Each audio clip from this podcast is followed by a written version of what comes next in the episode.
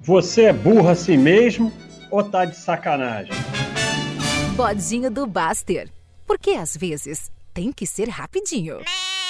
Então, é o bodinho, rapidinho. Eu pedi o pessoal da ideia de bodinho. Aí o cara, para me sacanear, botou a análise da Telemar.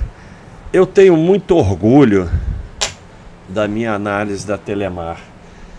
Eu hoje considero uma baita sardinice. Mas isso não importa. Eu fiquei dois, três, não sei quantos tempo, todo dia, fazendo análise da Telemar, que é a atual Oi. Não é porque a empresa era boa, mas é porque é onde estava a liquidez das opções. E na época a gente trabalhava com opções. E aí fazia análise técnica, sei lá. E, e ela, porque a análise da Telemar, é, eu estava no outro local, aí vi que ia dar errado, comecei a dizer, ó, vou fazer, mandar análise por e-mail fiz uma lista, sei lá, de 200 e-mails que recebiam análise.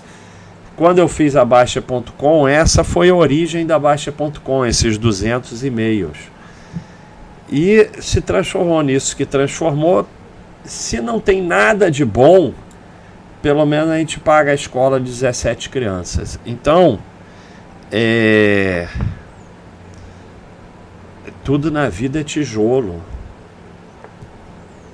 Tudo na vida é tijolo. Vai fazendo. Você não sabe no que vai dar.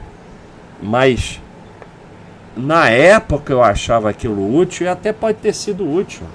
Não sei, a gente fica julgando e nós não temos que julgar. Tem muito tempo, eu não sei, era diferente. Mas foi legal ter dado essa ideia, porque era legal a análise da Telemar, mas você veja como tem até o bode do automático que não saiu e tem um aí recente sobre procrastinação. Então, eu fazia análise da Telemar todo dia. E até hoje a gente está aqui fazendo um monte de coisa todo dia.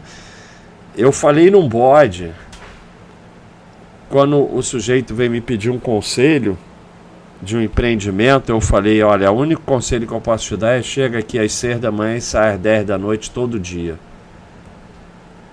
That's all, folks. Lembrei. assim que termina o bodinho. O bodinho é rapidinho. That's all, folks.